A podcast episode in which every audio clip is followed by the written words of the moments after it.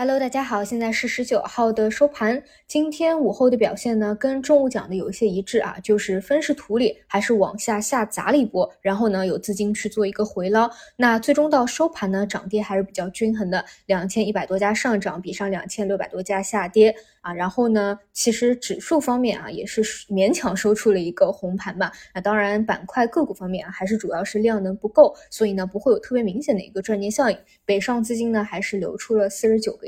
这里呢有一个细节，不知道大家发现没有，就是最近几个交易日啊，盘中它会是有一个下探，但是呢，基本都收出了一个下影线来，也都是都能够收回到三千两百点一个附近。而且呢，虽然盘中或者开盘的时候会有明显的一个涨跌加速的冰点。但是呢，截止到收盘，每天的涨跌又非常的均衡，那说明什么呢？其实短期我是能够感受到托底的力量是在增强的。说白话一点，就是我们知道底部其实是在不断抬高的，所以呢，它短期也没有再升跌下去。那么唯一有最大的一个缺陷呢，就是量能不够啊。今天只有七千刚刚出头，是极低的一个水平了。但是呢，这也不是很重要啊。首先。跌不动，其次是拉升的起。我个人还是那个想法，就是在这个位置和这个时间啊，我觉得最关键的，真的就是要有意志力和耐心陪它磨下去。这个游戏你就能够最终赢。其实比的真的就是谁的定力能够更足一点。等到未来的一个放量拉升。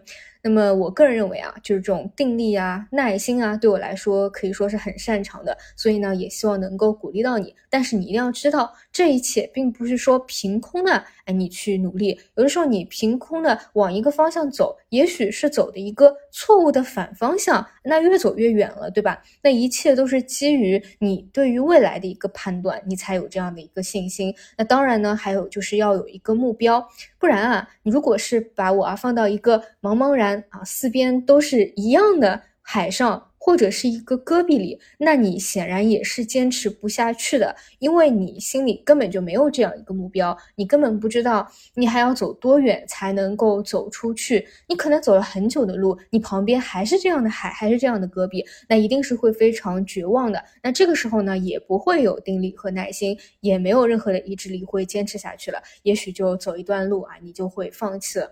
所以呢，不是说盲目的啊，有在这个市场里面，更多是基于对。对于未来的判断啊，你觉得在这个位置、这个时间点是不是值得多去看一下我们的市场？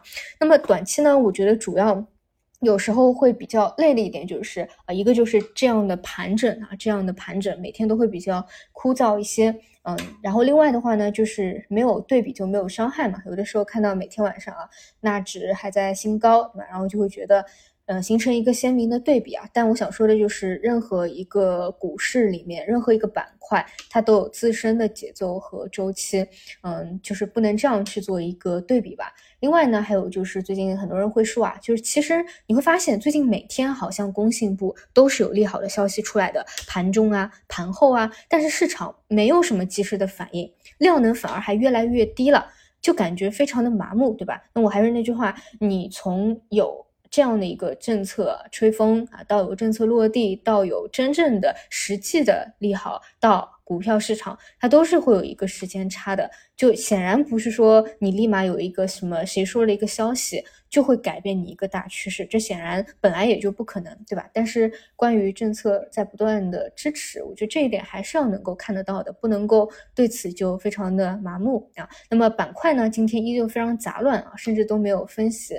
呃的点了，那我觉得如果一定要去观察这个市场或者复盘的话，还是要多看一下哪些板块比较抗跌，或者哪些板块它的中枢和底部是在不断抬高的。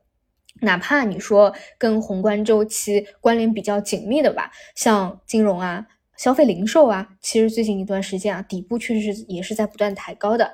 那另外呢，有一些像大家公认的啊，就是咱们 A 股最渣的一个板块半导体，你实际上很多的细分方向，你真的看它的一个大趋势的话，底部也在不断抬升，只是呢，在这个环境里面，你追涨肯定是不舒服的，会被套住的，嗯，但是看趋势的话，你就能够发现一些慢慢抬高的这样一些方向了。那至于说还在工作的量化啊，就是我们是没有办法去改变这个事情的，而且未来可能会越来越多，那你只能去适应，对吧？就我就是我说的，你上你不能下跌的时候去怪它，但是上涨的时候，有的时候也是靠量化在帮你推高啊，就像上半年的 CPU 的这个主升浪，所以呢，未来啊，如果很多的方向还能够走上升趋势，说不定还得感谢量化啊，在里在里面一个助推呢，所以事情呢都是多方面的啊，有好有坏吧。好的，今天就给大家聊这些，那我们就明天再见。